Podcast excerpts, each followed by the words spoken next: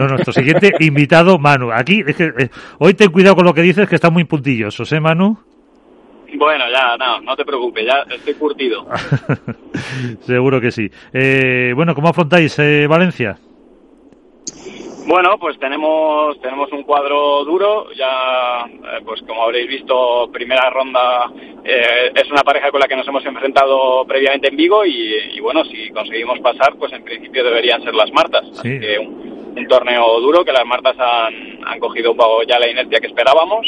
Así que bueno, pues con optimismo, pero sabiendo que tenemos un, partido durete. eh, ¿cómo, ¿Cómo ves cómo llegan eh, las parejas? ¿Qué esperas de la pista? Eh, de ahí de Valencia, algo similar a lo que eh, fue el último, bueno, el último no fue en, fue en Vigo, el, último indoor me refiero, porque luego estuvo eh, Valladolid. Pues la verdad es que, a ver, estamos pendientes de ver lo que es en, en pabellón, cómo queda esa pista, ¿no? Pero lo que hemos tenido durante este fin de semana en las previas, la pista, como hacía calor, aunque hay mucha humedad, la verdad que la pelota estaba saliendo. Los masculinos de previa, la verdad que, bueno, pues teníamos eh, una pista relativamente rápida. Así que vamos a ver en qué condiciones está cuando, cuando se juegue en la parte de club, que ya sabéis que el techo es más bajo y que, que bueno, pues hace más calor, no está tan refrigerado como pueda estar el pabellón.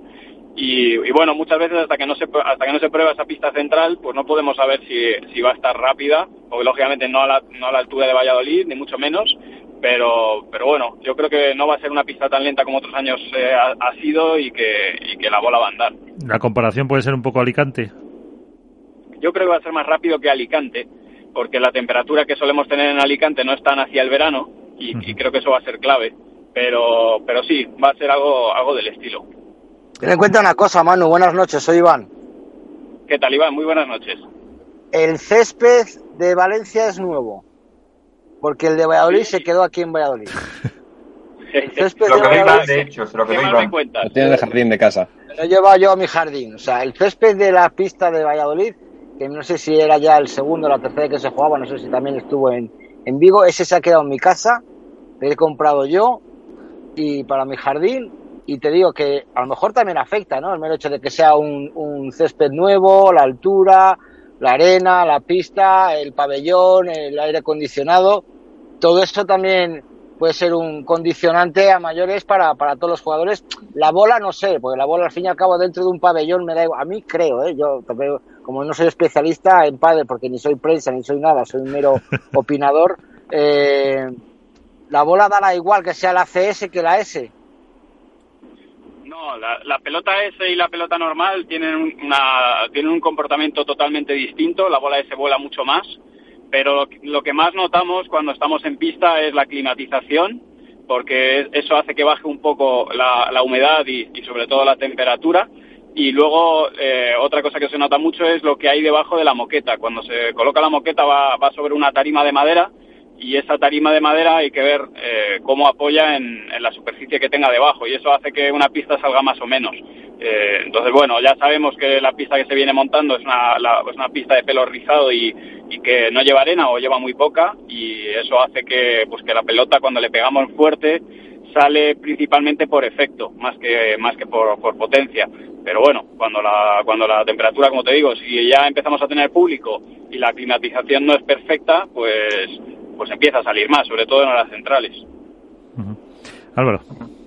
Bueno, Manu, eh, muy buenas. No te voy a preguntar por el europeo, aunque es el tema de hoy, pero sí te voy a preguntar, dado que Eli ha estado toda esta semana eh, jugando en Marbella, no sé cómo llegáis eh, al no haber podido, entiendo que entrenar, eh, físicamente cómo llega Eli, es verdad que no ha sido mucho desgaste los partidos que ha disputado, pero bueno, ¿cómo llegáis, sobre todo en el nivel físico y de entrenamiento?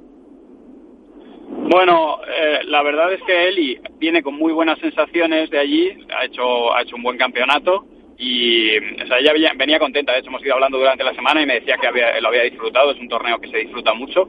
Y, y a nivel físico sí que vienen tocadas porque, porque bueno, eh, creo que les pasa a la mayoría. No es un torneo exigente en cuanto a los partidos, pero juegan mañana y tarde, o sea, doblando turnos, han jugado muchos partidos a las 2 de la tarde, eh, con un calor que, bueno, que, los que habéis estado allí, pues ya, ya sabéis lo que es. No es que se vaya a jugar y rápidamente te vayas a descansar al hotel a tu ritmo con tu fisio, porque estás en un equipo y te tienes que adaptar a los ritmos, a los ritmos de la competición y que algún partido se alargue. O sea, se sabe que los mundiales y europeos, todo lo que son torneos de equipo, desgastan mucho. Y el tenerlo entre el torneo de Valladolid y el torneo de Valencia, pues la verdad que no es la mejor ubicación, pero bueno, hay que adaptarse. Y Alberto, ¿qué quieres para eh, Manu?